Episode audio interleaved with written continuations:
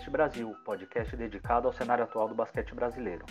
Aqui vamos falar de NBB, LBF e Seleção Brasileira, tanto a masculina como a feminina. Meu nome é Jorge Tissucas e ao meu lado tem a presença do grande Diego Marcontes. Boa tarde, Diegão. Boa tarde, Jorge. Um bom dia, boa tarde, boa noite, boa madrugada aos nossos queridos ouvintes.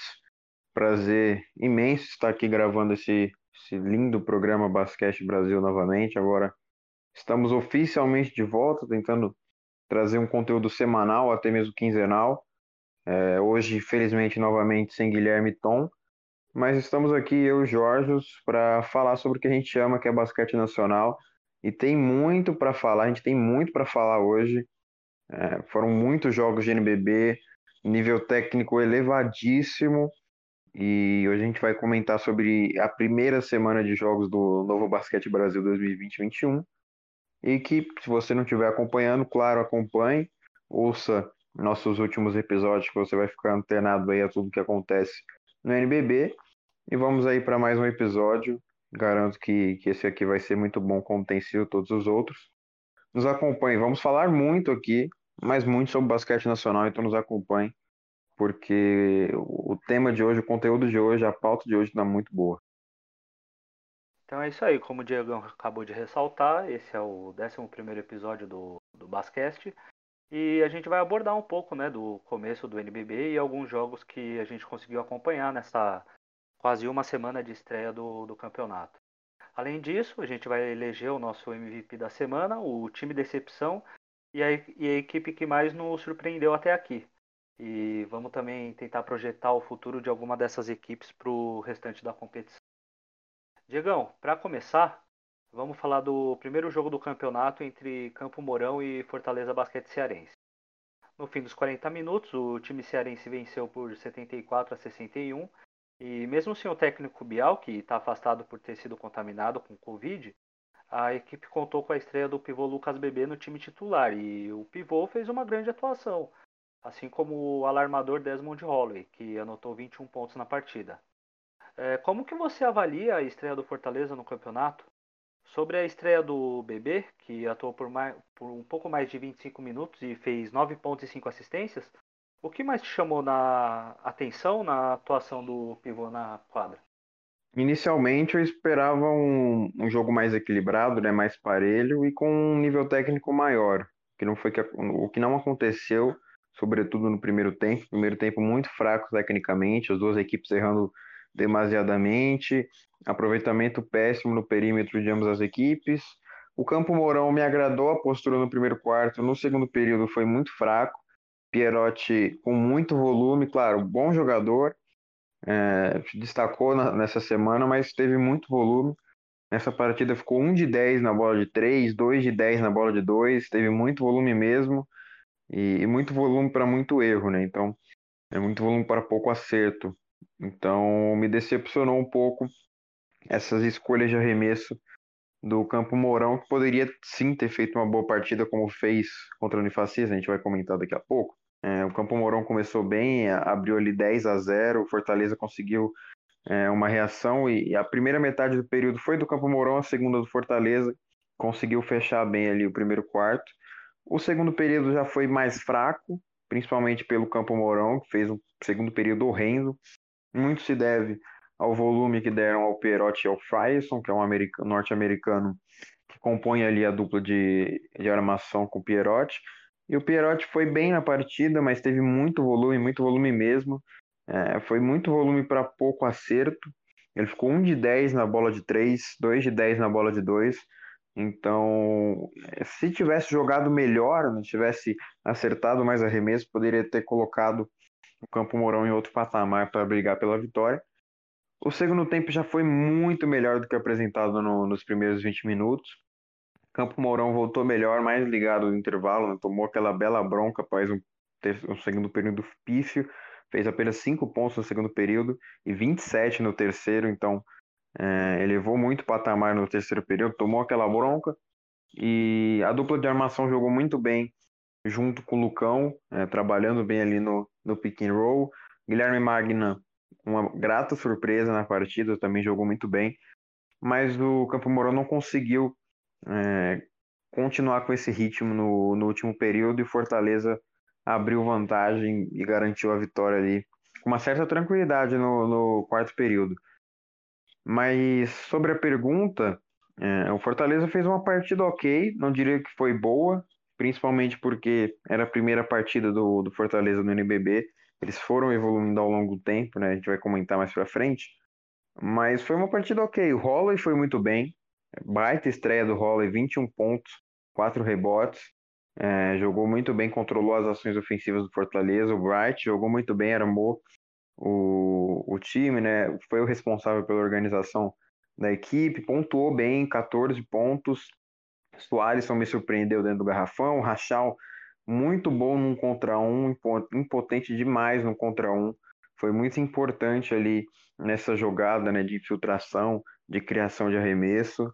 E sobre o Lucas Bebê, eu analiso que ainda está meio sem ritmo, está né, fora de sintonia com a equipe, mas a qualidade individual dele é inegável, é, totalmente dominante ali no garrafão, principalmente quando o Felipe abre e ele sobra sozinho ali no poste, mas ainda está muito sem ritmo, talento, tá porém fez uma boa partida, tem muita técnica, né? Foram, ele deu cinco assistências na última partida e cinco assistências lindas nesse, nesse jogo contra o Campo Mourão. É, foi, foi, um dos responsáveis aí pela vitória, né? ajudou no garrafão, nos rebotes, mas o ritmo ainda está muito longe do que ele pode entregar. Fisicamente também não está 100%, vamos aguardar os próximos capítulos, mas é, contra o, o, Campo Mourão também, que não tem tantas peças para defender um cara do tamanho do Lucas Bebê, é, ele se sobressaiu ali no garrafão, não teve tanto destaque assim ofensivamente, foram apenas nove pontos, mas aí com 100% na bola de dois, com um de dois no, na linha de lance livre. Foi uma boa estreia né, no NBB, considerando, é, levando em conta que ainda não está 100%, que vem de lesão, está se adaptando ao ritmo, mas tecnicamente ele sobra aqui no Brasil, sobra mesmo. É um jogador muito técnico e que no decorrer da competição deve evoluir cada vez mais. Deu dois bons tocos, é, ajudou na defesa apesar de estar tá muito fora de ritmo, ele conseguiu é, cadenciar seu jogo defensivo. E eu, eu coloco a estreia como boa, né? Eu esperava um pouco mais, sobretudo ofensivamente, mas é compreensível ver o que, o que, o que ele entregou, né? O que mais me chamou a atenção foram as assistências dele, né? Porque normalmente ele não tem essa jogada, mas como ele é um pivô muito técnico, ele consegue encontrar com facilidade seus companheiros e aqui no Brasil ele vai sobrar e vai, vai adaptar esse, essa jogada ao seu estilo de jogo. Mas no geral, uma boa estreia do, do Fortaleza. O Holloway foi o destaque, né? Vai ser o destaque do, do Fortaleza durante toda a competição. O Lucas Bebê vai ficar ali no meio termo, né? Segundo, terceiro destaque, segundo, terceira função ofensiva, mas sempre vai se destacar ali nos rebotes, no, na, na imposição no garrafão. Mas o destaque mesmo, a estrela do time vai ser o Holloway. Só que o, o desempenho do bebê me agradou, considerando é, que ainda não está 100%, todos esses detalhes. Eu esperava um pouquinho mais ofensivamente, mas no geral eu gostei do que o bebê apresentou nesse jogo. a minha opinião a respeito do, do Campo Mourão é que, como você ressaltou também, o time é muito dependente da dupla de armadores para carregar o volume ofensivo da equipe. Então, se a bola estiver caindo, ok, Campo Mourão consegue se manter na partida. Mas como foi nesse jogo que a bola não caiu, no segundo tempo, no segundo período eles fizeram 5 pontos. 11% de aproveitamento nos arremessos. Então, uma equipe que quer brigar por playoffs tem que ter mais opção no ataque. Não somente deixar a bola rodar na mão dos dois armadores e se a bola cair, ótimo, mas se não cair, aí, sabe? Então acho que falta um pouco mais de variedade na da, da equipe de Campo Mourão no ataque para conseguir é, resultados melhores e se manter na partida, como não aconteceu com, com Fortaleza na estreia. Já sobre o, o, Fortaleza, lógico que o que vale ressaltar é a partida espetacular que fez o norte-americano Desmond Holloway. Né? Já esperávamos que ele seria um, um dos destaques da, da equipe esse ano, mesmo ano passado tendo atuado somente por um jogo, se eu não me engano, ou dois pelo São Paulo, porque veio de lesão. Mas a gente sabe, né, do que um, MVP de NBB tem tem para mostrar todo o arsenal ofensivo que ele tem, capitão, cortando para a cesta, matando bola. E nos dois jogos que, que, ele fez pelo São Paulo, ele foi muito bem, né? Exatamente. Na medida do possível, né? Voltando de lesão, ele conseguiu é, mostrar que tem muito poder ofensivo já nos jogos com o São Paulo. Né? Não foi tão brilhante, é, mas jogou pouco e fez muito bem o, o, seu papel vindo do banco naqueles dois jogos. Pena que a pandemia não permitiu que ele jogasse mais com a camisa do São Paulo. É, e eu achava que ele seria uma das opções para ficar pro elenco. Porque era um cara que veio de lesão, se recuperou é, durante a pré-temporada e eu esperava que ele ficasse no São Paulo porque até fazia sentido com a saída do Léo Mendes. Mas enfim, a carreira do norte-americano tomou outro rumo, ele foi seu principal destaque lá no Fortaleza Basquete Cearense e está dando resultado, né? Até agora foram três jogos, ele tem média de mais de 20 pontos. E a equipe do Bial vai ser muito dependente também do, do norte-americano no ataque, apesar que o Bright não jogou ainda o esperado para ele. É, Lucas Bebê ainda também pode dar muito mais do que deu até então, porque o cara tá três anos sem jogar, três temporadas sem jogar. Então esse tempo de adaptação é normal para ele. E quando o time se encaixar, é um time que vem forte para brigar pelos playoffs. Agora, Diegão, vamos falar de Flamengo. O time carioca venceu três partidas seguidas já no NBB. E a primeira delas, eles aplicaram uma senhora surra em um dos favoritos a desbancar o próprio rubro-negro na briga pelo caneco, que foi o Minas. No Maracanãzinho, os cariocas venceram por 102 a 68 e contaram com grande atuação de Marquinhos, que foi autor de 16 pontos, e do Iago, que saiu do banco e contribuiu com 8 pontos, 6 rebotes e 12 assistências. Diegão, sobre a partida em específico, o que você achou do desempenho de Minas? A ausência de nomes como o David Jackson e a experiência do elenco do Flamengo, do Flamengo foram determinantes para o massacre carioca? É, obviamente sim, né? Não só a ausência do David Jackson, mas de alguns outros jogadores do Minas como um todo, né? O Minas jogou aí com 10 ou 9 jogadores, salvo engano. É, alguns fora por lesão, outros por Covid, né? O Augusto, é, o Ronald ficou fora por lesão, o David Jackson é, ainda não pode jogar. O Shaquille Johnson, que estreou recentemente, também não fez parte dessa partida aí. Então, o Minas teve muito poderio ofensivo reduzido com, com essas baixas e não jogou bem. A questão é que não jogou bem, o Parodi que poderia ajudar foi bem na armação, mas não teve um bom aproveitamento, não conseguiu é, pontuar para conseguir ajudar o Minas nessa partida. O Nesbitt muito menos, também fez uma partida ruim. O Gui Santos, bom jogador, né, muito potencial, mas ainda cru, apenas 10 pontos, 6 rebotes. Para ele, é, nesse momento aqui de de, no, no momento dele, né, de, de juventude, né, da idade do Gui Santos, é um bom número, mas ele jogou 31 minutos, poderia ter entregado mais, ainda é muito cru, tem muito a evoluir, principalmente fisicamente. Rafa Moreira foi ok, na média, Davi também, JP Batista fez uma grande partida, mas não o suficiente para tentar bater o Flamengo. Minas até que fez um primeiro período muito parelho, muito parelho mesmo. Primeiro período, por grande parte da, do, dos primeiros 10 minutos, foi dominado pelo Minas, mas o Flamengo ali, a partir do, do começo do segundo quarto, já deslanchou na partida, venceu o segundo período por 34 a 15, o terceiro por 19 a 7, e aí o Minas foi é, voltar a jogar basquete, entre aspas, apenas no quarto período, quando já era muito tarde, tarde demais até, e ainda perdeu o quarto período, né? Foi o segundo melhor período do, do Minas na partida e foi derrotado pelo Flamengo. O Flamengo que é, jogou muito bem, o coletivo do Flamengo se destacou bastante, né? Foram um, dois, três, quatro, cinco, seis jogadores com mais de 10 pontos e um, dois, três com mais de cinco. Então, o coletivo totalmente destaque, Marquinhos muito bem, Hetzheimer, Demetrio, Chuzito, Balbi, Mineiro, Olivinha, Iago, até o próprio Maciel, que é um jovem que veio do banco ali no último período, jogou muito bem.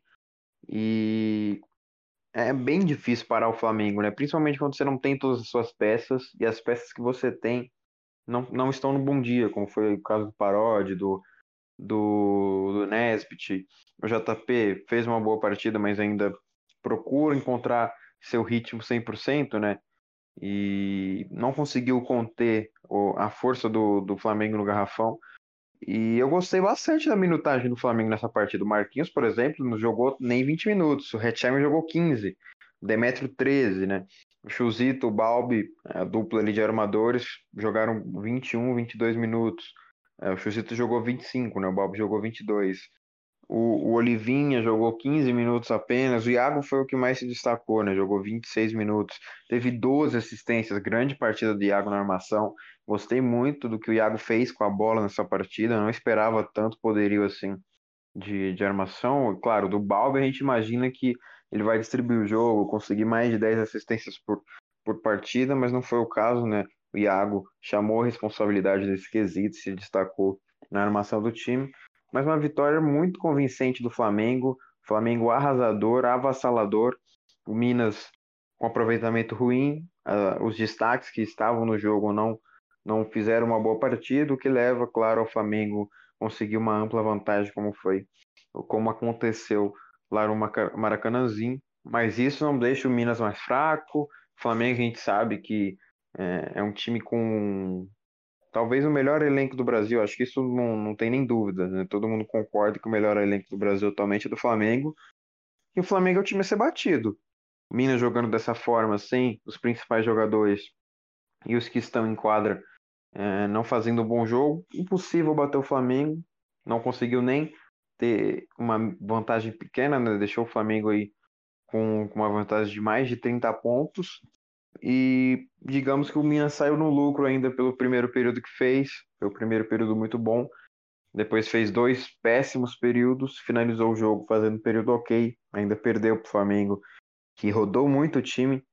Então, é, o Flamengo está muito acima no momento e, e, os times vão ter que trabalhar bastante para tentar bater o Flamengo, que não foi o caso do Minas. A partida não foi boa, no geral, né? No geral inteiro. O JP Batista destaco aí talvez como o único que, que tenha feito um jogo decente, mas no geral é, o torcedor do Minas, claro, não deve se preocupar, principalmente porque não, nem todas as peças estavam no elenco, é, o time tem muito potencial, muito para evoluir, mas foi uma vitória que, que dá muita confiança para o Flamengo, deu muita confiança para o Flamengo para o restante do campeonato. O que vale ressaltar é que assim como na partida inaugural do novo NBB entre Fortaleza e Campo Mourão, o segundo turno nesse jogo entre Flamengo e Minas foi determinante para a vitória, né? O Flamengo colocou um quinteto com Balbi e Iago dividindo a armação, Chuzito espaçando a quadra para arremessar as bolas de três. O Flamengo simplesmente amassou o Minas. É, muita correria, puxando contra-ataque, é, Flamengo jogou acima de 80 posses de bola para o jogo, então o ritmo é frenético, ainda mais com Iago e Balbi é, na dupla de armação, puxando o time, ditando o ritmo no ataque. Então é, foi o que você falou, com, com os desfalques e com os principais nomes disponíveis não tendo uma, uma boa atuação na partida, fica praticamente impossível ganhar do Flamengo com o elenco que eles têm. E o segundo quarto foi só um reflexo do, do que foi o jogo inteiro, né? O Minas não se encontrou e acabou levando essa surra de mais de 30 pontos do atual campeão do NBB. Atual em 2018, né? Porque infelizmente na última temporada a gente não teve um desfecho graças à pandemia do Covid. Bom, então vamos falar agora na quinta-feira. Na quinta a gente teve dois jogaços, né? O primeiro que eu quero trazer aqui é Franca e Corinthians. Recente campeão paulista, a equipe francana viajou para Mogi e fez a sua estreia no NBB contra a equipe corintiana. Para quem esperava uma vitória dos atuais campeões paulistas, viu um show da equipe do Parque São Jorge. Só no primeiro quarto, os comandados do Demetrios converteram nove bolas de três pontos e fecharam a parcial em 32 a 13. Franca ainda viu o jovem pivô Márcio Santos sair do banco e anotar 23 pontos no duelo, mas Fuller, Fischer e Lucas Seward foram os nomes do, do jogo. Juntos, os três somaram para 68 dos 109 pontos da equipe alvinegra na partida e no fim a vitória foi tranquila dos comandados do técnico Demetrios por 109 a 86. O Corinthians matou 23 bolas de 3 pontos no jogo e igualou o recorde de cesta de 3 pontos certas em uma partida do NBB. O Diegão, o que, que você achou do jogo? O desempenho do Corinthians foi surpreendente para você também? Sem dúvida nenhuma, até porque tudo que o Corinthians arremessava caía, né? Como você citou, eles igualaram o recorde do São Paulo de bola de 3, 23 convertidas, impressiona aproveitamento, 59%, converteu 23 de 39 tentados E o Franca, que estava jogando na ressaca do Campeonato Paulista, né, na ressaca do título, encarou o Corinthians em sua melhor forma e com muita sorte, competência para as bolas caírem. E o time corintiano trabalhou muito bem, se movimentou muito bem, teve um ritmo completamente intenso é, durante toda, toda a partida, com ressalvas para o segundo período, onde o Franca conseguiu encaixar seu jogo, mas depois dali o Corinthians voltou a dominar.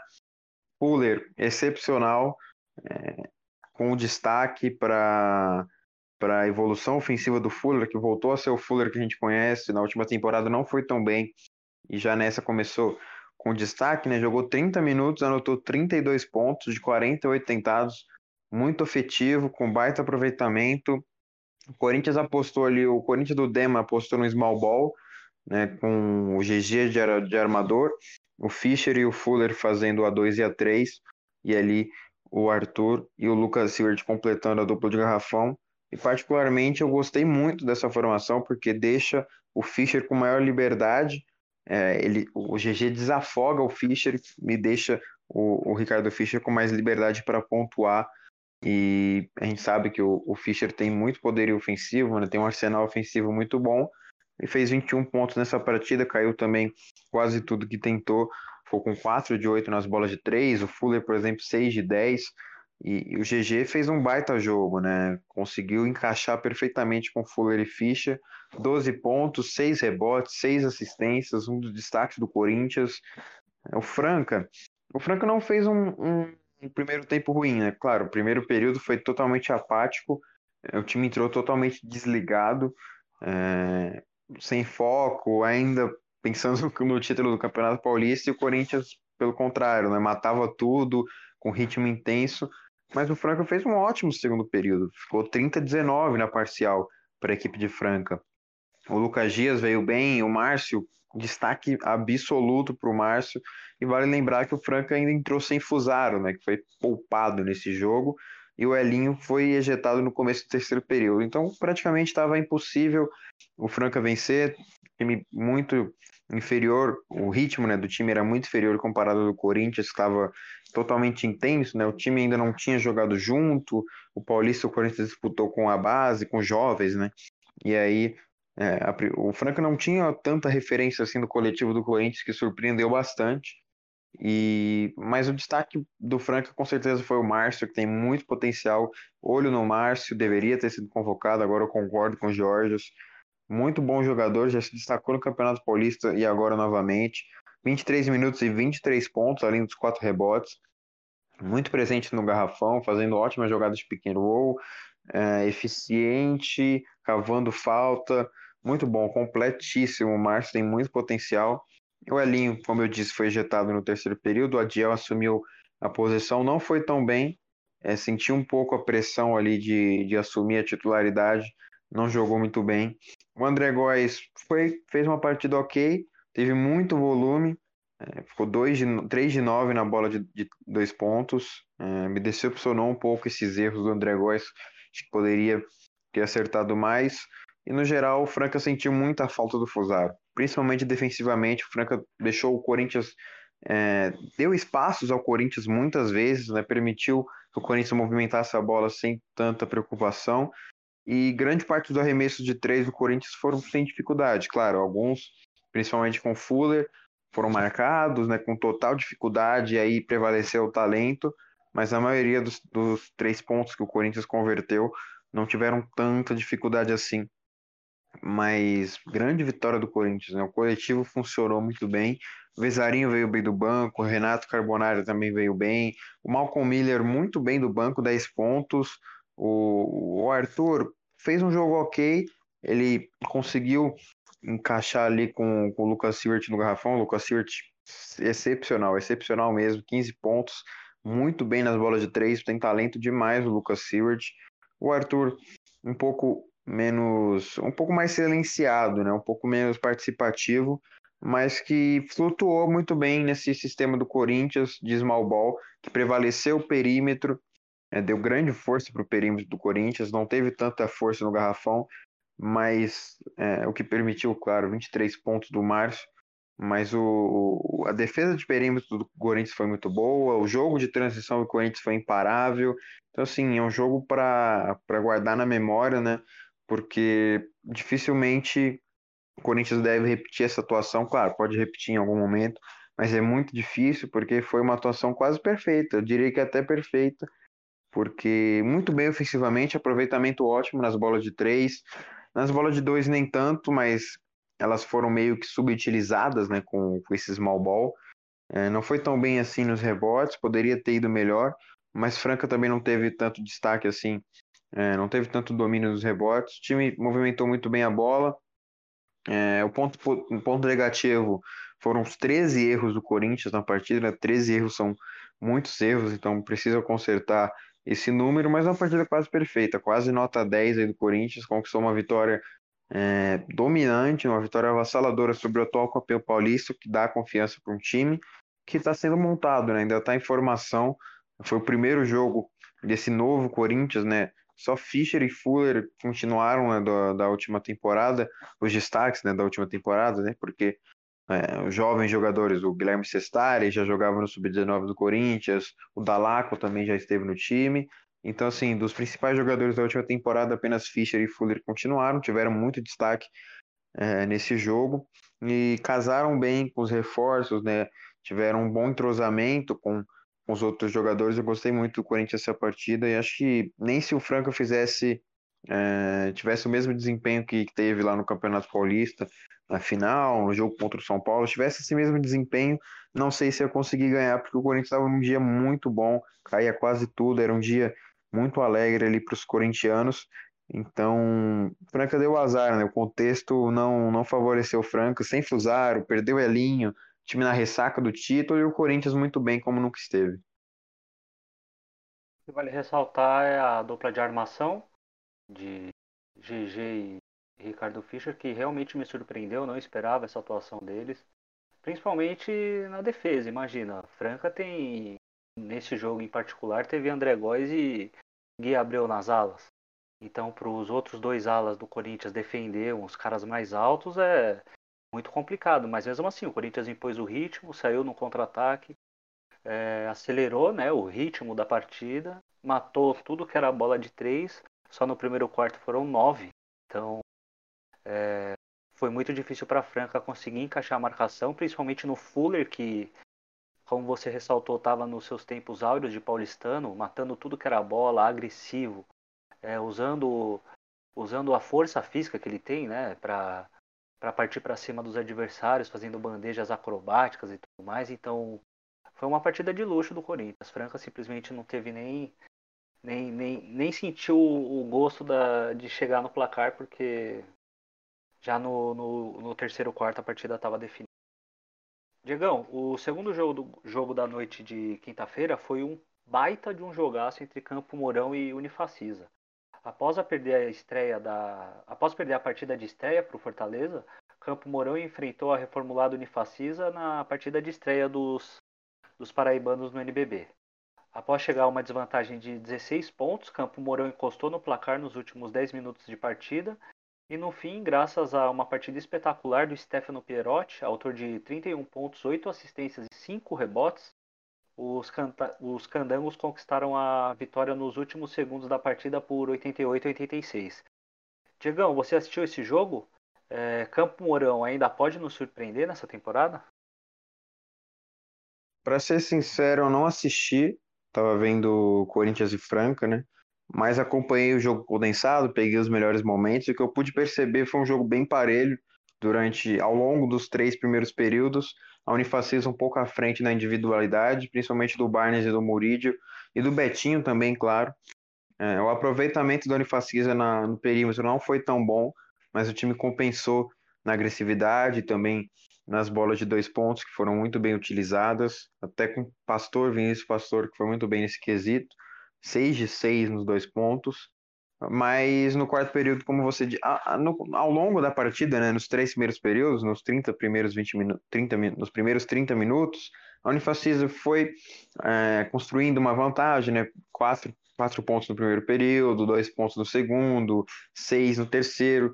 Não estava tão superior assim, né, comparado ao que jogava o Campo Mourão, que fazia uma partida sólida, bem melhor do que comparado com, com o jogo contra o Fortaleza, mas o Unifacisa ainda era superior, né? Conseguiu quatro pontos no primeiro período, mais dois no, no segundo período e mais seis no terceiro período. Foi para o último período com 12 pontos de vantagem, é, praticamente um, ótimo, uma ótima vantagem, né? construída pelo Unifacisa aos poucos, né, aos pouquinhos, não foi superior em nenhum período, Campo Mourão deu trabalho, muito trabalho, mas a Unifacisa conseguiu construir essa vantagem ao longo dos, dos quartos, e o Campo Mourão foi buscar. Eu consegui pegar ali o finalzinho do quarto período e gostei muito da gana, da garra né, do, do Campo Mourão, com muita vontade de vencer, não desistiu em nenhum momento, venerável é isso, é, é muito venerável, porque é, a equipe tinha uma desvantagem grande, né?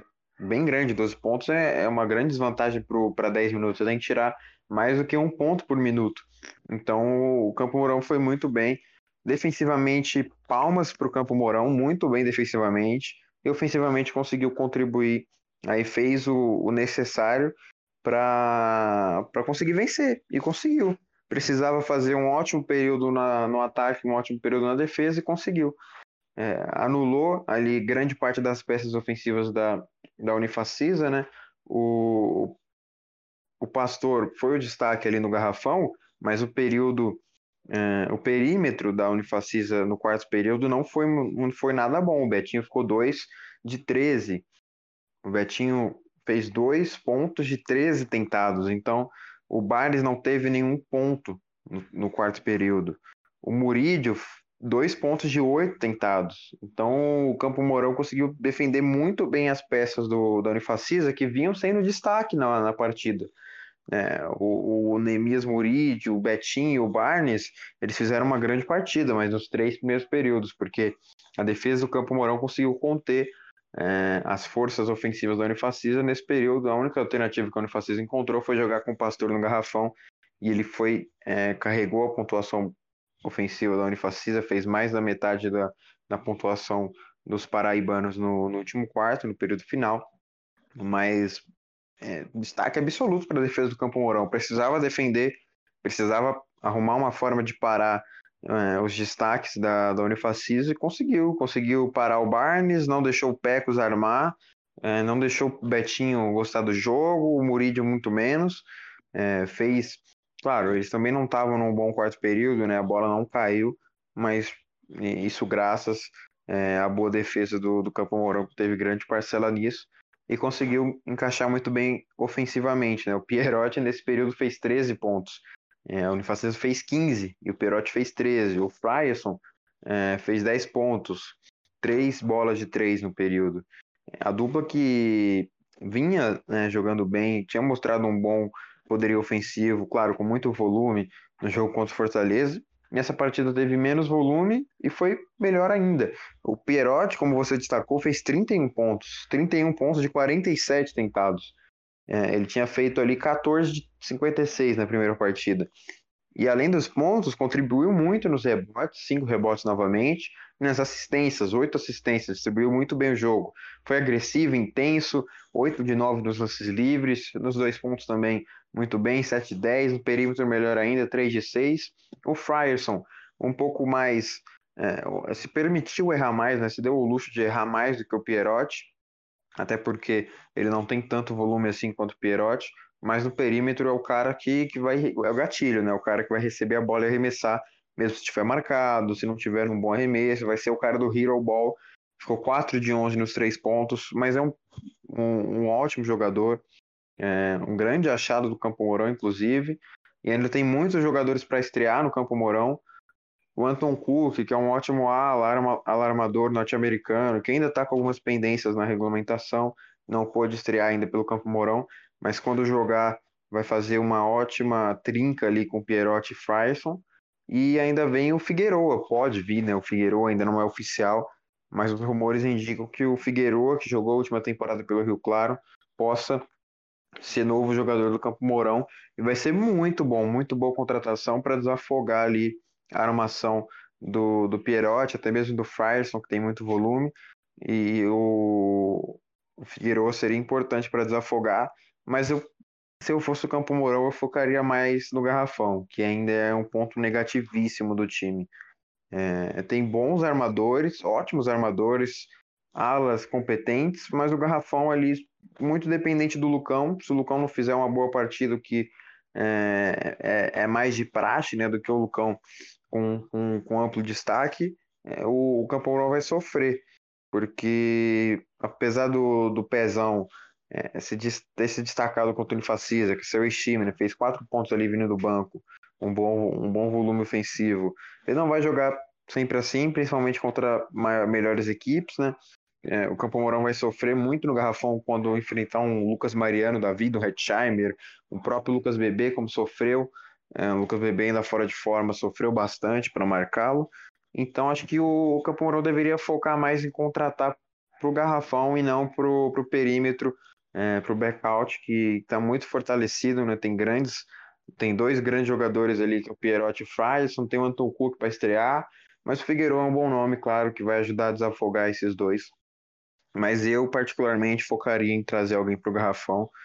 É, não sei quem tem disponível ali para pivô, ala pivô, mas tentaria procurar aí no mercado um jogador para se destacar ali dentro do garrafão, para ter posição no garrafão. Mas o Lucão, que é do garrafão, teve destaque nessa partida, fez 9, 9, 6, 9 pontos, 9 rebotes, 6 assistências. O Lucão, pivôzão, jogou muito bem. Então, se foi uma partida ótima do Campo Mourão, o Pierotti fez a partida é, da sua vida.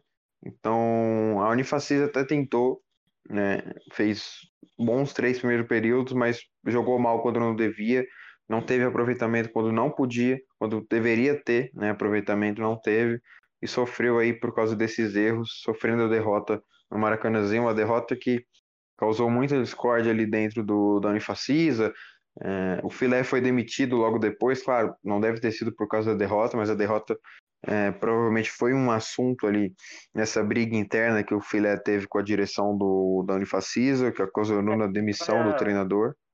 A gente vai até entrar nesse mérito um pouco mais para frente, é, da demissão do Filé, mas enfim, né, só para para falar que isso também pode ter, ter tido um impacto nessa derrota para o Campo Mourão, ninguém esperava. Não, é, realmente sim, mas eu acho que o ponto principal foi a partida excepcional do Perotti. Né? Ninguém esperava que ele ia fazer 31 pontos, mesmo depois de ter tido um volume alto e pouco fez né, na última partida contra o Fortaleza. E o Unifacis não fez um jogo ruim. Foram três bons períodos, né, que deixaram ali o time com 12 de vantagem no último quarto. Mas o, o último período, sim, tem, tem muito a melhorar para fechar os jogos. Fechou muito mal é, os principais jogadores do time jogaram mal no quarto período. Prato cheio ali, é, tudo que o Campo Mourão precisava é que os destaques da Unifacisa jogassem mal e que seus destaques né, do time paranaense jogassem bem, o que aconteceu. O Pierotti muito bem ofensivamente no quarto período, o Fryson também. E o Campo Mourão conseguiu defender o Unifacisa e impedir que, seu, que os jogadores da Unifacisa atrapalhassem essa reação do Campo Mourão e garantiu uma vitória, eu diria que até merecida, porque soube fechar melhor a partida, né? Soube o que fazer no clutch time. Falou de Campo Mourão na partida contra o Fortaleza. O time é muito dependente da dupla de armadores para puxar o ataque, então nesse jogo a gente viu no, no último quarto eles adotaram juntos 23 pontos. Então carregaram a equipe no ataque. É claro que isso é bom, porque quando a bola cai, o time consegue se manter como, contra uma equipe que está no pelotão de cima, que é a Unifacisa, né? Antes da temporada começar era uma das equipes no pelotão de cima. Mas se a bola não cair também fica complicado. Eu acho que a chegada do Figueiredo ajuda o time a construir a melhores jogadas. E Campo Mourão ainda também, na minha opinião, pode surpreender muito nesse campeonato. Já sobre a Na Unifacisa, real, assim, cara... é, só para complementar, é, eu não colocaria o Unifacisa como no topo do, do cenário nacional. Acho que colocaram muito hype na Unifacisa pelo que fez no início da, da janela de intertemporada, mas o time não é tão bom assim quanto pintam. É um time que ainda é muito inconsistente, a gente viu isso contra o próprio Campo Mourão. Claro, não é para ligar o sinal de alerta, tem nomes importantes, o Murídio muito bem, o Betinho, mas ainda precisa se encaixar, porque é um time formado praticamente do zero. Né? Tem o Barnes que, seguiu, mas o restante do elenco ali é todo contratado nessa temporada, nessa temporada, né? Para essa temporada. Então Eu vão ser que muitos jogos assim de adaptação mesmo para a temporada, né? Então nem sempre vai se destacar tanto, como por exemplo é, o, o Betinho, o Murid, o Bares não se destacaram no quarto período, mas eles podem muito bem decidir o jogo a qualquer momento. Então acho que ainda vai ter essa inconsistência, sobretudo no começo da temporada, que é claro, ainda não estão entrosados, o time está se adaptando, agora que trocou de técnico, pior ainda, e vai ter essa irregularidade no, no início de temporada. É, Diegão, eu acho que essa derrota para Campo Mourão é de se ligar o alerta sim. Tudo bem, é, é só um, um jogo, né? Foi a estreia do, da Unifacisa. Mas o desempenho no último quarto foi simplesmente é, vergonhoso, eu até diria, porque um time que tem o investimento que a Unifacisa tem, de novo, ressalto que é só a primeira partida, mas ver Betinho com 2 de 13 é, dois pontos feitos em 13 tentados, um cara que tem tanta expectativa para ser o cara que, que leva o ataque da Unifacisa, assim como o Murilho. Enfim, eu acho que é preocupante. É, o Jaú, ou quem for assumir, tem, tem muito trabalho com esse time para acertar as peças, principalmente na defesa também. João Vitor jogou muito pouco esse jogo. É, mas enfim, eu acho que a Unifacisa ainda assim pode tem, tem, tem plantel para mostrar mais do que mostrou até aqui. E cabe a gente esperar para ver o futuro da, da equipe, como as peças vão se encaixar, como que a dupla de, de alas, junto com, com, com o armador norte-americano, o Barnes também. Barnes, vai, vai, Barnes. É, como, como os três vão, vão dividir a bola, a pontuação no ataque. Mas eu esperava mais da Unifacisa, por mais que tenha sido só o jogo da estreia. Enfim, na, esses foram os jogos de quinta e na sexta-feira a gente teve somente um confronto que foi entre Mogi e Bauru, o clássico paulista. Após a eliminação nas semifinais pelo paulistano no campeonato estadual, Bauru foi até o ginásio Hugo Ramos em Mogi para enfrentar os donos da casa, né? Com o elenco também reformulado, mas ainda comandado pelo melhor técnico da última temporada, o saudoso Guerrinho. No fim dos 40 minutos de jogo, o Bauru venceu por 90 a 85, com destaque para um jogaço do armador Alexei, que anotou seu career high em pontos com 25, além de ter distribuído 9 assistências. Diegão, você assistiu o jogo? Como que você avalia a estreia das equipes no NBB3? Acho que você vai poder falar melhor do que eu, porque esse jogo eu perdi, confesso que perdi, vi os melhores momentos novamente mas não acompanhei a fundo. Porém, analisando ali friamente os números e, e vendo os melhores momentos, eu gostei da partida, achei uma partida muito equilibrada. É, me surpreendi até com a atuação do Mogi, o Coleman muito bem na partida, 26 pontos, é, com, com aproveitamento do perímetro bem nas bolas de dois, agressivo, infiltrando com muita confiança, né, num contra um, o Fulvio me agradou demais na armação de jogadas, 13 assistências, uma mais linda que a outra, importante nos rebotes, contribuiu com 7 pontos, acho que vai ser fundamental nessa temporada, né? O Fulvio nesse time do Mogi é como se fosse a alma do time, né? Se tira o Fulvio, o Mogi acaba. E eu gostei do Kurtz, foi uma grata surpresa o, o volume que o Kurtz teve.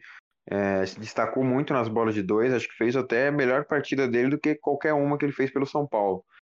Agora, de, de memória, não consigo lembrar uma partida tão boa. Talvez contra o Bauru na última temporada, contra o mesmo Bauru na última temporada, mas pelo São Paulo não me lembro do Curtis ter feito uma partida tão boa quanto ele fez nessa estreia no Mogi. 13 pontos, 6 de 8 nas bolas de 2 e mais fino, né? O, o Curtis estava mais rápido, né? O, o, Gustavinho, o Gustavo de Conte, técnico do Flamengo, é, citou em uma entrevista que ele estava inferior tecnicamente, taticamente, fisicamente, comparado ao restante do elenco do Flamengo. Mas, enfim, focando aqui no jogo, eu acho que o Curtis só me decepcionou um pouco nos rebotes, ainda é meio mole, né? Não faz o box out muito bem mas foi uma grata surpresa ofensivamente, contribuiu com 13 pontos em 21 minutos. Vai ser importante nessa rotação do Mogi. É, o Wesley, ótima partida do Wesley, 16 pontos, é, muito bom nos dois pontos também. É, no perímetro não teve tanto destaque assim, mas o Wesley foi muito bem é, ao todo na partida. O Guilherme, eu esperava um pouco mais do Guilherme, porque não teve tanto volume assim, mas quando precisou dele, ele não teve tanto destaque, não teve um bom aproveitamento também. Enfim, jogou muito tempo, né? 23 minutos, 7 pontos apenas para quem não contribuiu nos rebotes, nas assistências como o Fúvio, não organizou o jogo. É, contribuiu com 7 pontos, mas eu esperava mais do Guilherme, esperava que fosse entregar mais, principalmente na armação de jogadas para não sobrecarregar o Fúvio, né? O Fabrício também, péssima partida do Fabrício, sobretudo nos três pontos, não acertou nenhum de três tentados, é, também esperava mais. O Cassiano fez o, arroz com feijão, jogou apenas 14 minutos, fez 7 pontos. É, no geral, foi uma partida muito boa do Mogi, né? Comparado com, com o que a gente viu no Campeonato Paulista. É, foi um time mais é, coletivo, não, não com tanto destaque assim nos rebotes, mas distribuindo melhor a bola, principalmente com o Fulvio, que se destacou nesse quesito, e com o Coleman na sua melhor fase, né? Com X1, um contra um ali, avassalador. Moji se destacou ali no segundo quarto, bateu de frente com o Bauru no terceiro quarto, no quarto período venceu o quarto período, mas perdeu o jogo porque fez um primeiro, um primeiro quarto muito ruim é, no geral, né? Não teve um bom aproveitamento ali no primeiro quarto e pagou o preço por isso. Jogou muito mal no, no, nos primeiros 10 minutos da partida e aí não conseguiu a vitória muito por causa disso. No Bauru, pelo lado do Bauru, grande partida do Alexei. Muito boa partida do Alexei, muito boa mesmo. 25 pontos, 9 assistências, com, com um baita volume ofensivo. Gostei muito do que eu vi do Alexei, muito confiante né, na, na hora de filtrar, até mesmo nos três pontos, no perímetro, a, a mão estava quente, calibrada. Gostei do Guideodato como um 3D, é, espaçando a quadra para chutar de três, forçou algumas bolas, mas matou também outras, ficou 4 de 11 nos três pontos, destaque né, para ele, 17 pontos aí, o Tyrone também muito bem, Gabriel Jaú muito regular, muito regular mesmo, jogou apenas 22 minutos, fez 13 pontos, coletou 10 rebotes, teve muita importância ali no garrafão do Bauru, gostei demais do Gabriel Jaú, o Bauru, em, em, alguns momentos da partida, optou por um small ball, onde o, Gabriel Jaú foi o principal, foi a referência do garrafão, né? foi o pivô, o falso pivô do Bauru em alguns momentos, e eu gostei muito dele fazendo esse papel, porque ele com destaque, ele com volume, é, ele se destaca quando ele tem volume, né? Um dos principais jogadores do Brasil, um dos principais jovens do Brasil, tem muito potencial, né? Teve é, várias lesões aí que atrapalharam o rumo da carreira dele, mas tem muito potencial. É, é um cara que, que batalha, que briga ali dentro do garrafão, que tem força física, é muito agressivo, é, a estatura dele também é boa. Então fica aí o destaque para ele, 13 pontos, 10 rebotes, muito importante no garrafão. De Kembe ainda não está na sua forma física ideal. Eu esperava um pouco mais de Kembe, mas também foi muito subjetivo nessa partida, né? Muito subutilizado também com o small ball do Bauru. Jogou 24 minutos, fez 7 pontos, 6 rebotes. É, partida ok, contribuiu ali 7 pontos, 6 rebotes, esperava mais, claro, mas não tem muito o que reclamar, né? No momento ele vai entregar por isso mesmo. O Larry Taylor também me decepcionou, porque teve um volume até considerável para quem jogou 28 minutos e fez apenas 5 pontos. Não converteu nenhuma bola de 2, 0 de 3, apenas uma de 3 pontos, 0, 1 de 3, 33% no perímetro. É, vale lembrar que o Alex Garcia não jogou essa partida, né? então o Bauru jogou sem seu principal jogador. Fez um bom duelo, né? conquistou a vitória, que é o mais importante. O primeiro período totalmente do Bauru, no, no restante da partida, bem parelha, equilibrada, mas com o Mogi um pouco mais superior do que, do que o Bauru. O Bauru conquistou a vitória pelo que fez no primeiro período. Né? Jogou melhor no primeiro período com small ball. O small ball funcionou com, com bastante efetividade no primeiro período e garantiu a vitória para o Bauru, que, que diminuiu o ritmo né, no, no restante do jogo. O Mogi começou a gostar mais da partida. É, a defesa do Bauru foi uma peneira em alguns momentos, sofreu com alguns buracos em certas ocasiões durante o jogo, pelo que eu pude perceber, mas acho que você vai poder falar melhor, porque você assistiu a partida por completo, só viu os melhores momentos, e aí eu repasso a pergunta para você, o que, que você achou do jogo? É, o Alex Garcia fez falta para a defesa do Bauru, que sofreu em alguns momentos, mas conquistou a vitória aí, porque fez um ótimo primeiro período. É, como você disse, a vitória foi construída no primeiro período, apesar de que no começo do jogo a partida foi marcada pela enorme quantidade de erros entre ambas as equipes. Só Mogi fez seis erros no quarto. É, Bauru se aproveitou da ansiedade da, do adversário, começou a definir mais rápido o ataque. E como você sabe, né, quando você coloca uma defesa em zona já no começo do jogo, o seu rebote fica comprometido. Tanto o rebote, de, o, o rebote defensivo, né? Então o Mogi entrou para o jogo marcando uma zona, Bauru começou a atacar o rebote e só no primeiro quarto pegaram 11 rebotes é, ao todo. Bauru pegou só um. O Mogi pegou só um rebote no, no, no fim do, do quarto. Então, só no, nesse primeiro período, a equipe, já, a equipe de Bauru já fez 26 a 18. Já no segundo período, o Mogi trocou a defesa. Foi para uma individual. E começou a forçar o homem com a bola na mão. Nos primeiros minutos do quarto, eles abriram uma, uma corrida de 7 a 0 e a vantagem que era de 11 foi para 4. E aí eles entraram no jogo. O Coleman, que chegou pro Mogi quando ele saiu do Paulistano na última temporada, ele anotou 12 pontos só no quarto e foi o principal destaque da equipe que fez com que eles voltassem para o jogo, né? E eles venceram a parcial por 25 a 24, então a, a diferença que estava em 8 foi para somente um ponto.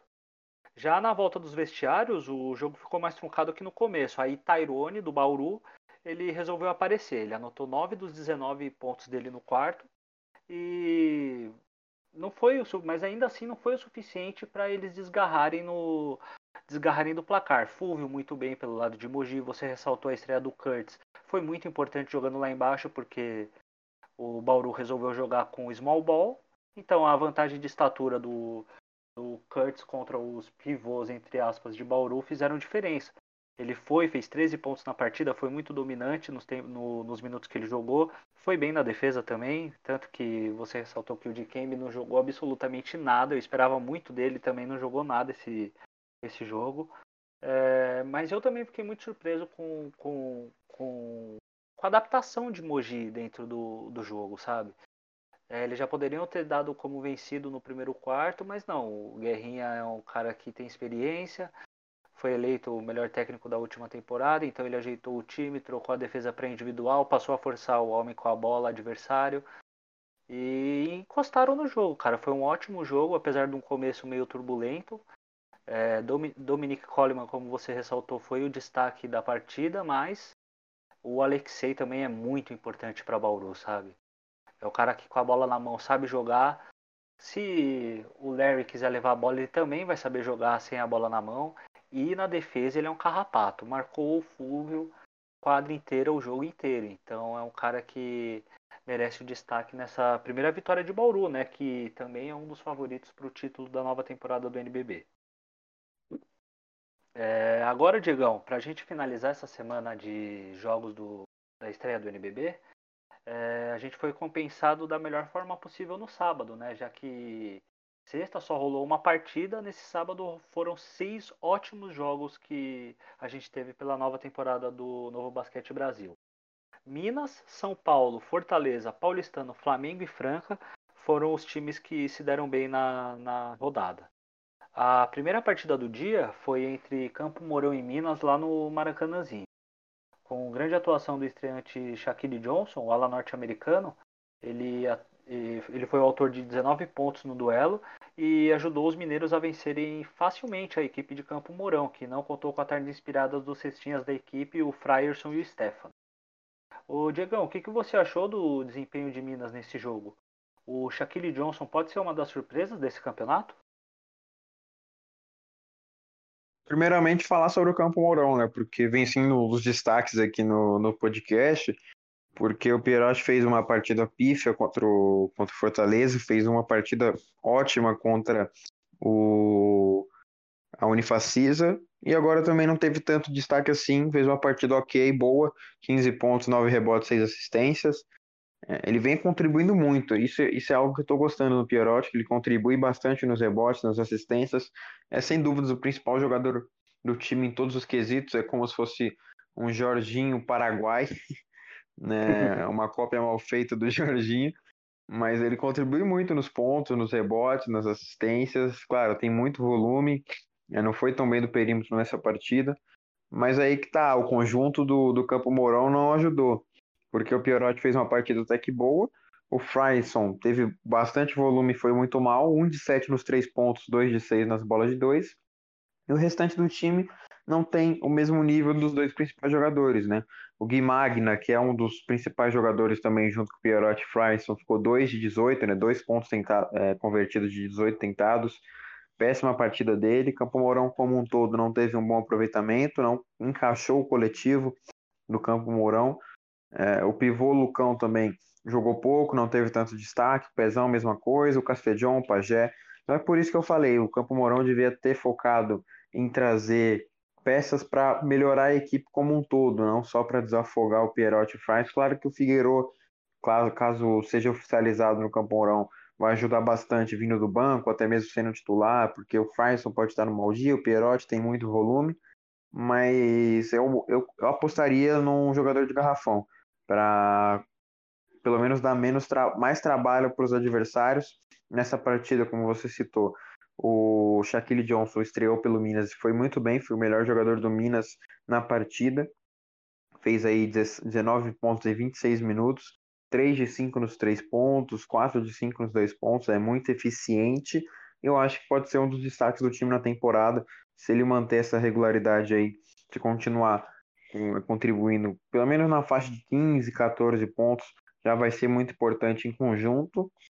Eu novamente não gostei da partida do Parodi, esperava mais do Parodi. Rafa Moreira fez uma partida ruim, mas o Minas não teve nenhuma dificuldade, até porque o Campo Mourão não jogou bem, é, não deu trabalho em nenhum período. Ali no terceiro período conseguiu encaixar melhor seu jogo, mas logo no quarto, no último, no, no último quarto ali, no, nos últimos 10 minutos, jogou mal, fez apenas 8 pontos, então o Minas não teve tanta dificuldade assim. O Gui Santos, ótimo, gostei do Gui Santos na partida, é um pouco mais maduro e experiente do que foi contra o Flamengo, né? Não errou tanto, né? Não, não se deu o luxo de errar tanto, até porque estava jogando contra o Campo Mourão e não contra a melhor equipe do Brasil. 16 pontos, 7 rebotes, eficiente nos três pontos, eficiente nas bolas de dois. Gostei muito do que vi do Gui Santos, Davi Rosseto, ok, fez um jogo razoável para bom. JP Batista também sem muito brilho, sem tanto destaque assim mas manteve a média ali de 12, 14 pontos. Provavelmente vai ser isso que ele vai entregar nessa temporada, até porque o Minas tem bastante peças ofensivas. Destaco, ainda estou esperando mais, ainda quero ver mais do Nesbitt e do Parodi. Até agora não fizeram um bom início pelo Minas, é, estão tendo volume e não estão conseguindo encaixar seu estilo de jogo.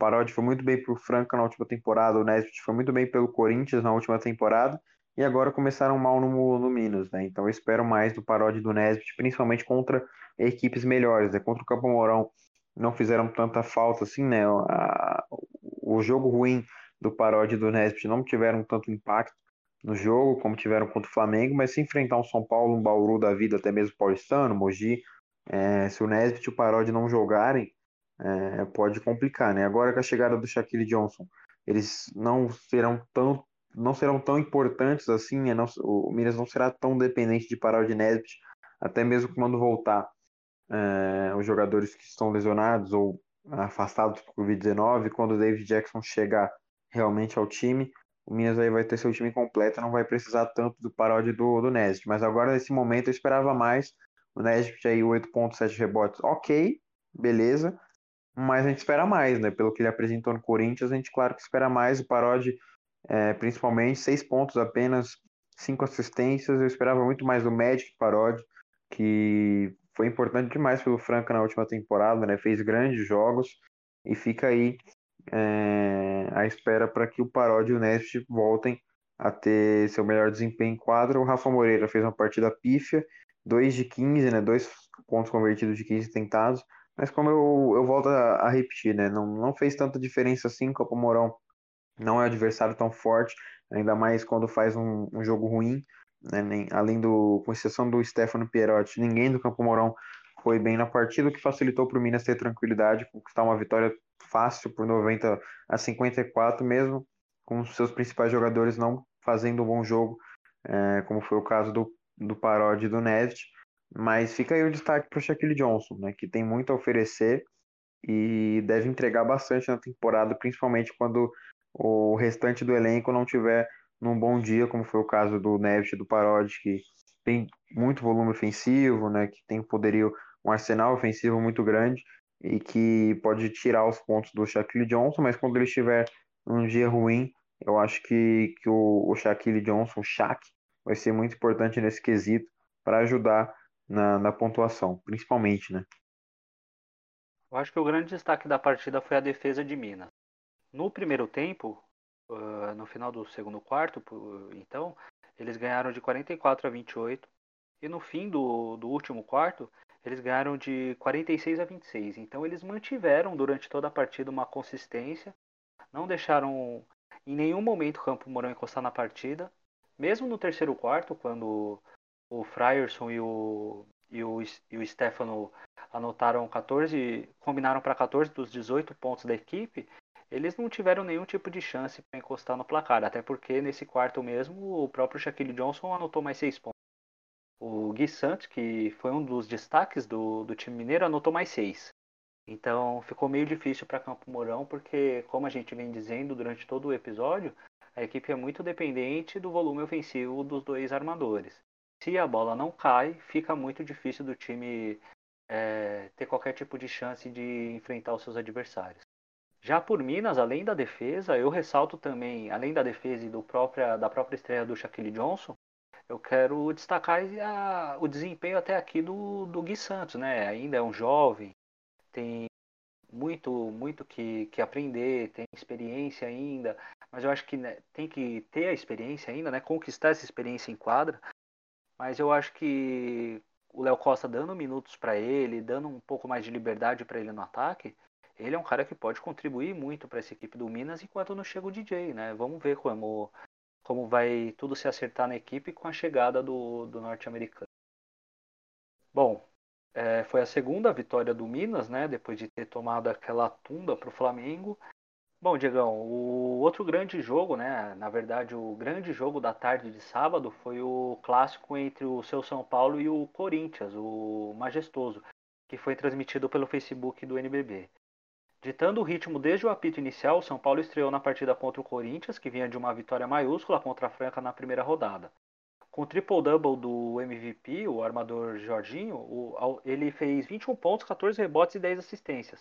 E com isso a equipe tricolor passou o trator no, no Corinthians e no fim venceu por 46 pontos de vantagem, 107 a 61. Diegão, é, queria saber de você o que você achou da partida, deve ter ficado pouco feliz, né? E queria te perguntar também, qual foi a chave do, do time tricolor para amassar o arquirrival Corinthians na estreia do NBB 13? Feliz é apelido, meu amigo. Eu fiquei foi em êxtase com essa vitória. Impressionante, impressionante mesmo. É, até agora não, não caiu a ficha que São Paulo começou com 107 a 61, 46 pontos de vantagem contra o maior rival. É, o início perfeito para o São Paulo no NBB, era a confiança que o time precisava. Jorginho, principalmente, com um triplo-duplo, né? Mais um. Já estreou novamente com triplo-duplo. Jorginho é um fenômeno, fenômeno mesmo, é imparável. E agora, cara, 21, 14, 10 em 30 minutos. Foi a menor minutagem dele quando conseguiu um triplo-duplo, né? 30 minutos apenas para fazer um triplo-duplo. Ele deve estar maravilhado com o tanto de peças ofensivas que ele tem a seu lado.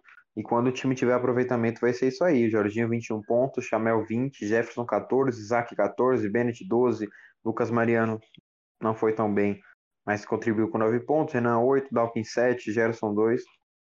E, e o São Paulo vai ser assim durante grande parte da temporada. Eu destaco a partida do Bennett.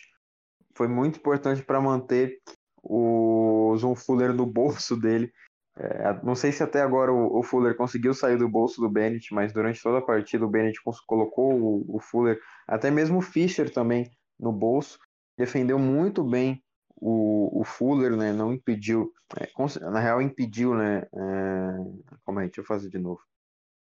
Defendeu muito bem o Fuller, impediu que ele tivesse uma partida tão boa quanto foi contra o Franca, né, fez apenas seis pontos, o Fuller, o Fischer fez cinco, o Seward também muito mal na partida, lesionou ali no final, espero que esteja tudo bem com ele, lesionou o joelho, mas ao longo da partida foi muito mal, o Arthur também muito mal, Corinthians, como um todo, fez uma partida péssima.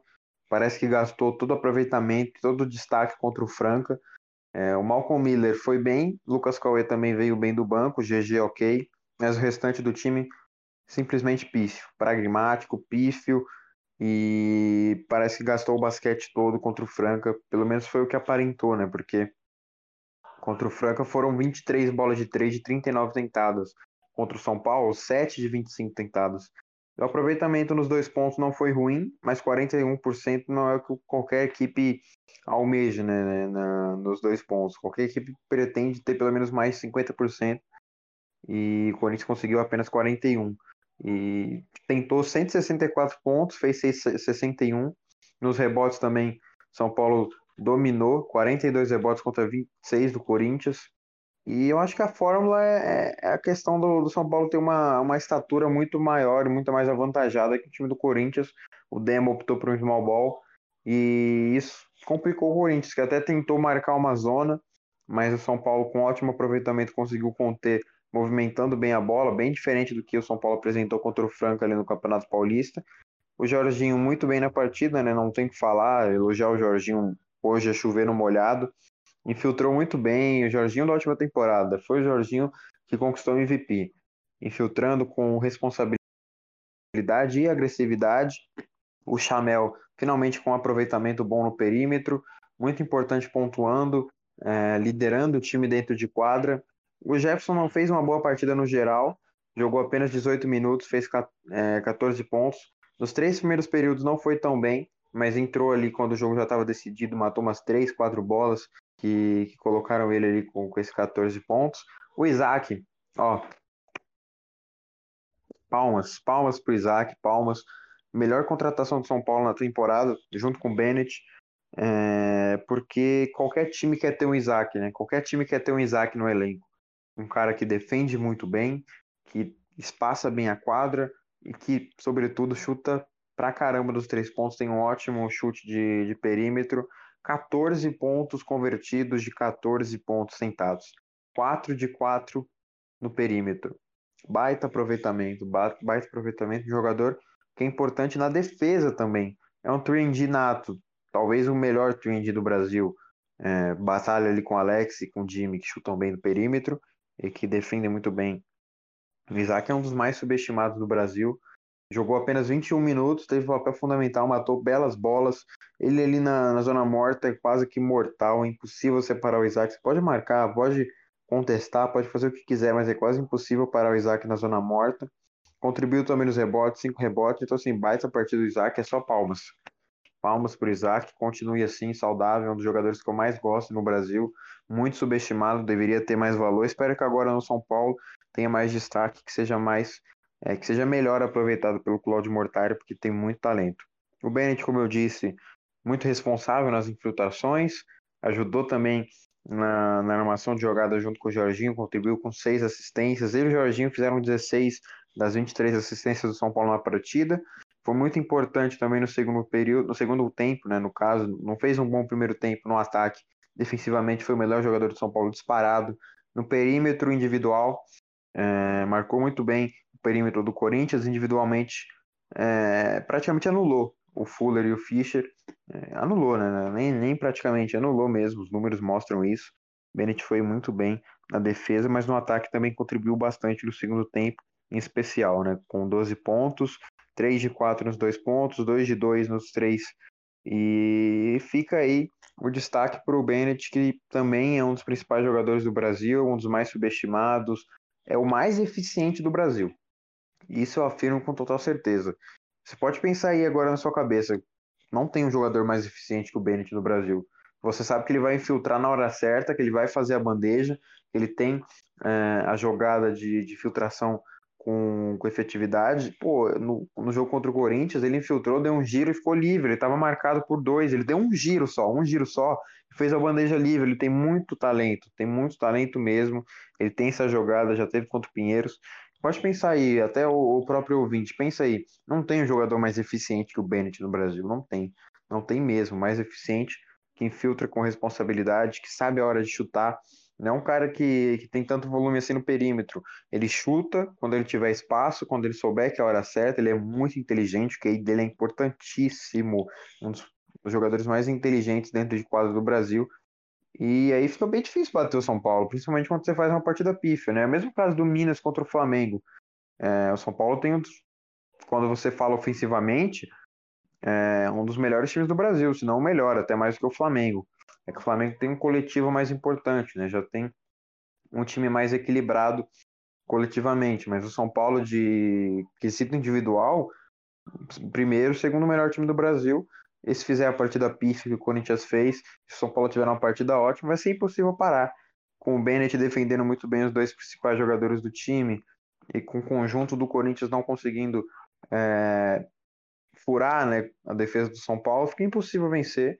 E aí é, os 46 pontos de vantagem vieram pela efetividade do São Paulo, principalmente no período, no perímetro, com 16 bolas de 3, mas também nos dois pontos, 74% de aproveitamento nos dois pontos. Nos lances livres também, muito bem. É, roubou nove bolas. O Lucas Mariano não foi tão bem assim no ataque, mas na defesa ele quatro roubos de bola. Então, baita destaque do São Paulo, individual e coletivo, fez uma ótima partida nos dois âmbitos aí, e cada jogador teve sua parcela de, de destaque nessa partida, o que ocasionou aí nessa ampla vantagem que nem o mais otimista torcedor do São Paulo esperava mais de 40 pontos, porque o São Paulo venceu o Osasco no Campeonato Paulista por 47 pontos. É um jogo contra o Corinthians, contra o, o time jovem do Corinthians, foi 103 a 77. Esse aqui foi 107 a 61.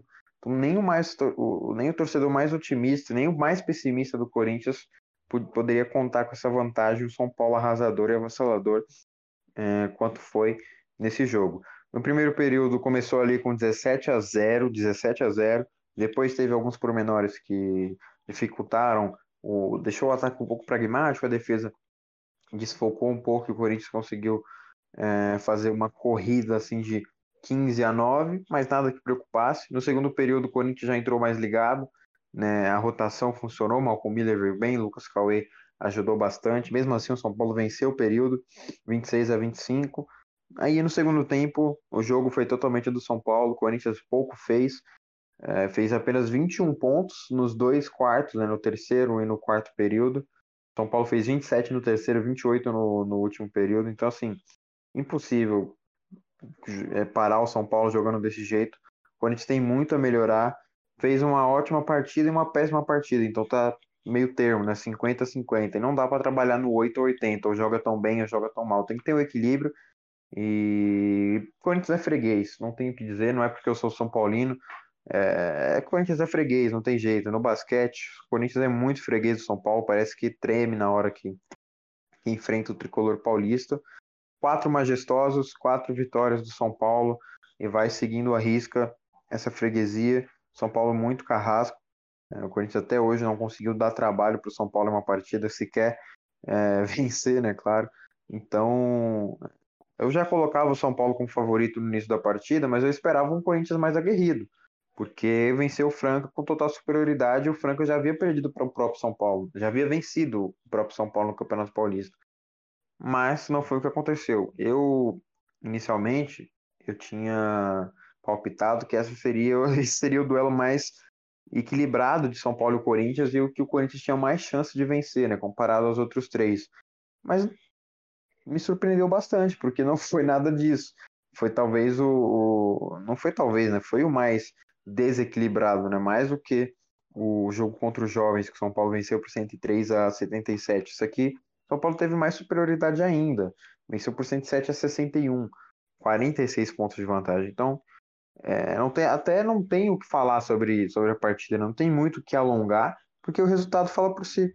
O resultado, o resultado já exemplifica o que foi o jogo. 46 pontos de vantagem, é bem difícil de, de, de engolir Né? A torcida do Corinthians não deve estar aceitando fácil essa derrota, até porque perder para um, o principal rival, né, para o arqui-rival, tomar 46 pontos de vantagem, é, eu diria que até inadmissível, uma vergonha para o Corinthians e um baita resultado para o São Paulo que vai dar mais confiança ainda para o time no, ao longo da temporada. E me empolgou, deve ter empolgado os jogadores, o elenco como um todo, deve ter ganhado muito entrosamento com essa partida.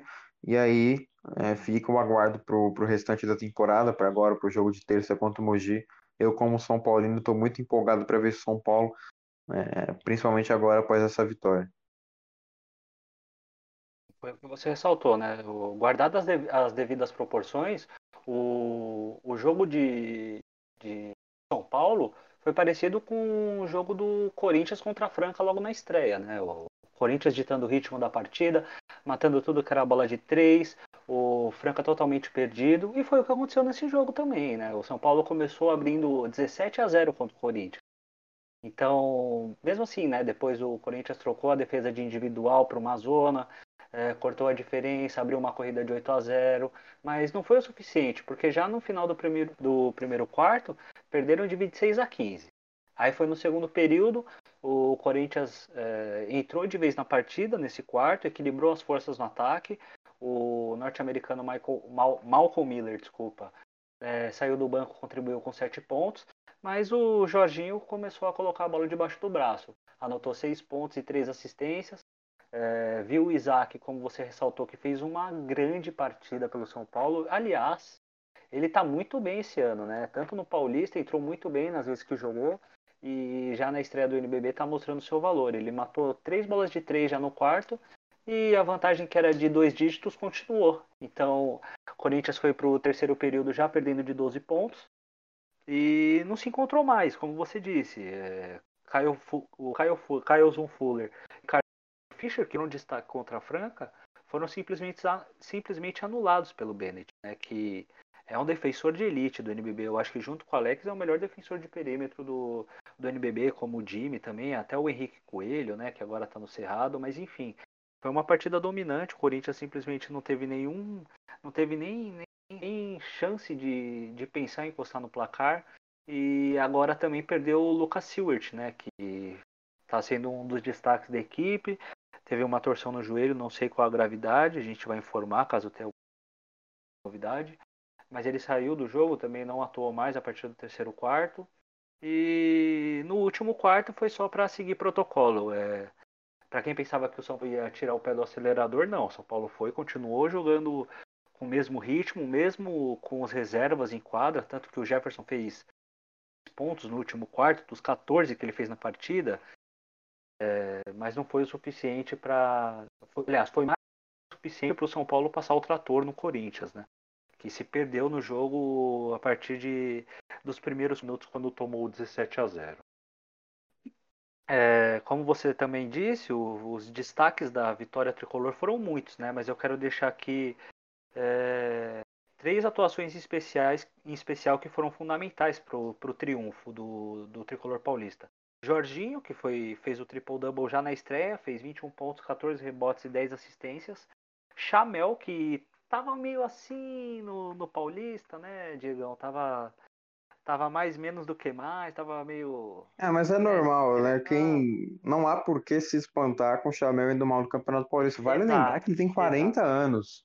O Chamel tem 40 anos. Pra, pra, que, que, ele, pra que, que ele vai se entregar tudo que ele tem no Paulista. Campeonato Paulista. Ele foi assim, ele é. foi assim na última temporada, né? A gente já tá acostumado. Então quem se espanta com o Chamel é, indo mas... mal no Campeonato Paulista não conhece, né? É, nesse jogo contra o, contra o Corinthians ele até marcou, sabe? Tipo, roubou bola, desviou Então, é, tava com vontade. E aí vale, vale, vale perguntar, se ele tivesse desgastado no Campeonato Paulista, como que ele viria pro NBB? É, provavelmente. Ele tem 40 anos, ele tem 40 é. anos. O próprio Jorginho Sim. não se entregou tanto no Paulista. É. Tanto que a gente viu aqui um triplo-duplo dele. E se comparar a vontade do São Paulo nos jogos do Campeonato Paulista agora no NBB, você vai ver muita diferença. Tecnicamente, nem tanto, mas de vontade mesmo, de querer defender, de vontade para infiltrar, atacar, dar toco, então é, de ritmo, de vontade, São Paulo foi muito diferente do que apresentou no Campeonato Paulista. Isso é totalmente normal, né? Até porque o calendário é muito grande. É, então, o Paulista ele serve mais como preparação mesmo para voltar para a forma física, achar o condicionamento ideal.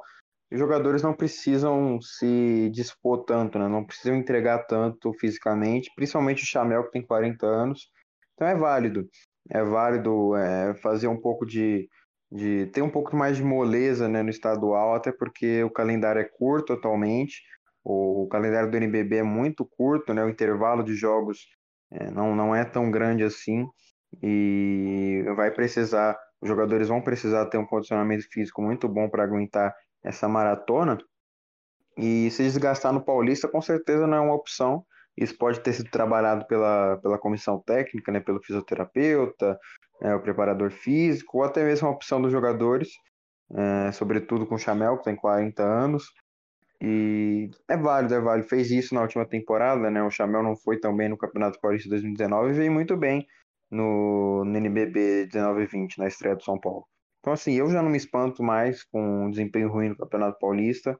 Não me assusto com o desempenho individual, mas coletivo é, como foi contra o Franca ali, pode sim se destacar alguns pontos negativos. Mas individual, como foi o Chamel, o Jorginho, que não foram tão é, brilhantes no Campeonato Paulista, já não me importo tanto não, até porque o calendário agora dessa temporada é mais complicado do que na última e, e é compreensível né, eles, eles fazerem um pouco mais de corpo mole no, no estadual.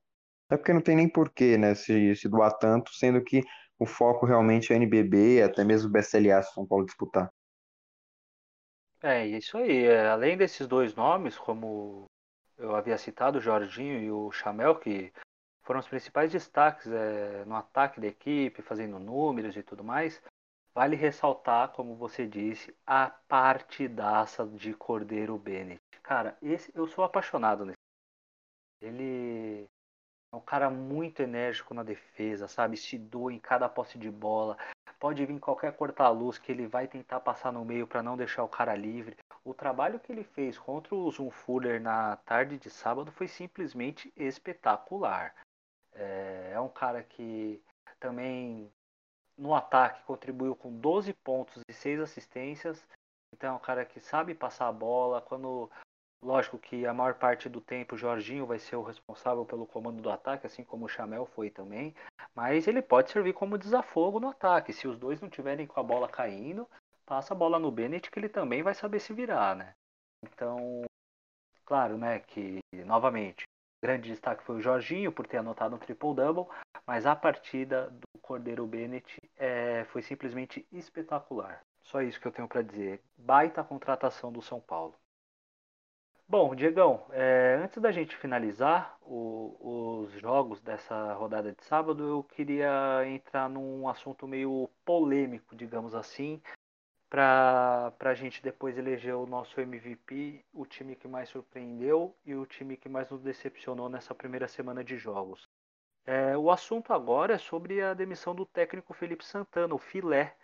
Após a derrota para Campo Mourão logo na estreia, a Unifacisa no dia do jogo contra o Flamengo, no sábado, tinha informado por meio de uma nota no site que o técnico Felipe Santana não fazia mais parte do elenco. É, eu achei muito, muito estranho o, o, a demissão né, do técnico Filé.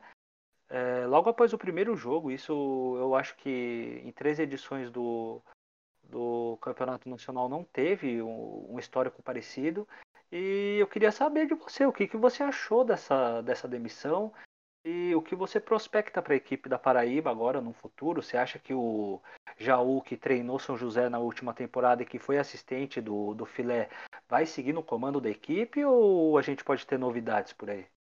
Essa demissão imediata assim do Filé, claro que espanta, mas quando a gente conhece, entende um pouco sobre os bastidores do, do que aconteceu no Unifacias, a gente entende mais o, os fatos, né? Assemelha mais o que o que aconteceu. O blog do Souza, né, do nosso querido Felipe Souza, o Lucas Rocha, enfim, vários outros membros, noticiou que foi um motivo, o motivo da, da demissão, do desligamento do filé da Unifacisa foram brigas internas com a diretoria e com o presidente do clube, que é compreensível, até porque é, a gente não sabe quem foi o pilar da, da, da discussão interna, né, da briga interna.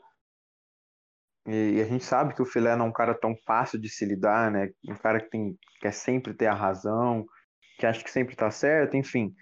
E pelo que eu imagino, a derrota sobre Campo Mourão, que é uma equipe tecnicamente inferior que o Unifacisa não caiu muito bem. Claro que esse não foi o único motivo para a demissão dele, mas deve ter sido gatilho, né?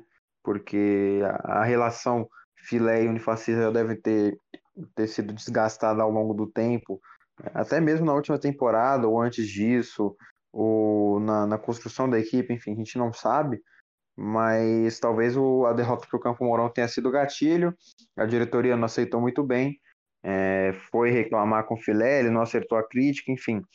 Aí são, a gente trabalha com suposições, né, com, com situações hipotéticas, porque realmente a gente não sabe o que aconteceu de fato. O que, o que a gente sabe é que foi briga interna, não foi porque é, não foi questão de desempenho ou de treinamento, ou questão tática, técnica, foi mais por briga interna mesmo.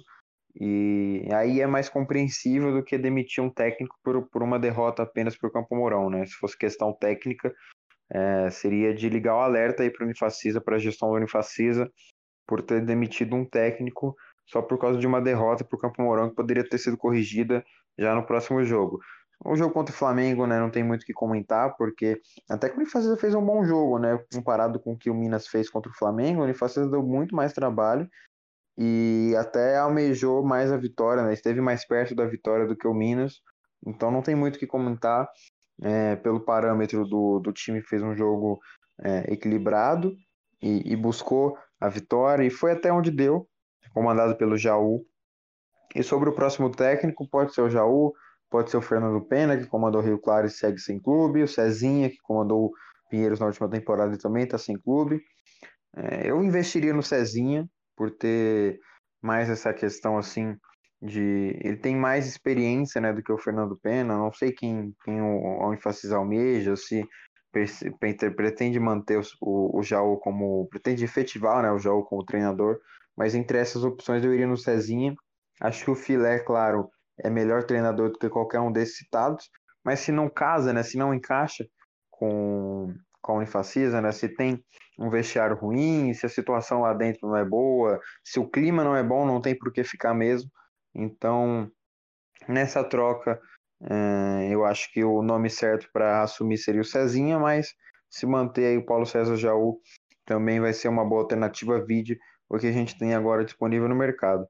Mas a Unifacisa vai ter bastante trabalho, principalmente com, com essa turbulência técnica, né? O, o trabalho vai aumentar para fazer a equipe encaixar ao longo da temporada. Como a gente comentou no início, tem muitas coisas a consertar, tem muito a trabalhar e talvez seja mais difícil com essa turbulência de técnico é, na Paraíba.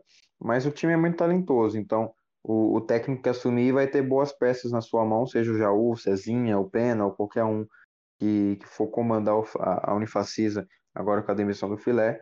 Mas, claro, um treinador ser demitido assim logo na, na segunda rodada do, do Novo Basquete Brasil espanta. Mas para quem não, não ficou ligado aí nos bastidores, foi por causa de briga interna e aí é mais compreensível, eu imagino. Mas para mim não, tem porquê, não teria porquê a Unifacisa demitir um treinador somente por uma derrota que bastava lá organizar o time, encaixar as peças corrigir o que, o que errou no, no, no jogo contra o Cabo Mourão então fica aí uh, é, o esclarecimento, né? A Unifacisa na nota oficial não esclareceu o motivo da, da, da demissão, mas os nossos insiders, o, o pessoal que acompanha o bastidor do NBB conseguiu a informação, o, o blog do Souza apurou muito bem a informação de que foi por briga interna mesmo, e aí já fica mais entendível, mais compreensível para quem está de fora. Então, Diegão, essa foi a primeira semana de jogos do, do NBB. É, vale a gente ressaltar algumas equipes. Né? O Flamengo, que ganhou os três primeiros jogos na semana, então é o primeiro colocado é, com sobras. E os estreantes São Paulo, Paulistano e Bauru, que também venceram seus jogos de estreia, também seguem na ponta do campeonato. O Minas já é o sexto, é, com duas vitórias e uma derrota, assim como o Fortaleza, que também tem duas vitórias e uma derrota. Vale ressaltar que Caxias e o Cerrado ainda estão para estrear né, nessa nova temporada do NBB na próxima semana. Bom, Diegão, para a gente finalizar o episódio de hoje, é, eu queria que você falasse o, só o nome, tá? Do seu MVP, o time, o time que mais te surpreendeu e o time que mais te decepcionou. Só o nome pra gente finalizar rapidinho o programa de hoje, que já falamos muito. Vamos lá? MVP, qual que foi o seu MVP dessa semana? Desmond Holloway. Sigo com o relator, também vou com Desmond Holloway. O time que mais te surpreendeu? Não tive tantas surpresas assim, então eu vou de Campo Mourão mesmo, porque eu não esperava a vitória contra o Unifacisa.